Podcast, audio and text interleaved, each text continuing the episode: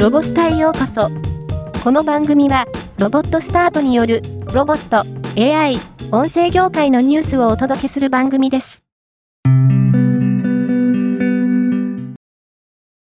ミクシーは、長野県伊那市、シミックソリューションズと連携し、伊那市が行う会話 AI ロボット、ロミーを活用した実証事業について、孤独孤立問題への対策と、地域生活における生活の質向上を図る目的の達成に向けて活動を開始します。本事業は、伊那市が取り組むもので、ミクシーが開発する会話 AI ロボット、ロミーを活用し、シミックソリューションズが推進します。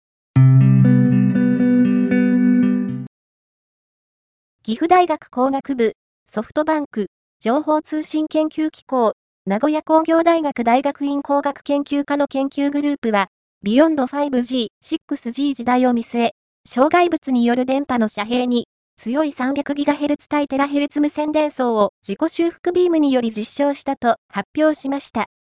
テラヘルツ無線の大きな弱点であるとされてきた、障害物によるビーム遮蔽に脆弱であるという問題を解決し、ビヨンド 5G、6G 時代の超高速無線通信の実用化への重要な一歩と位置づけられます。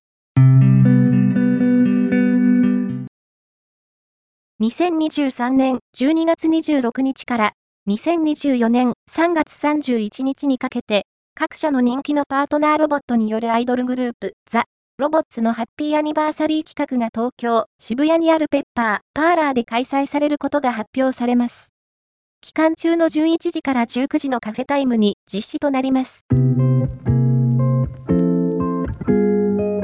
今回のニュースは以上です。もっと詳しい情報を知りたい場合、ロボスタで検索してみてください。ではまたお会いしましょう。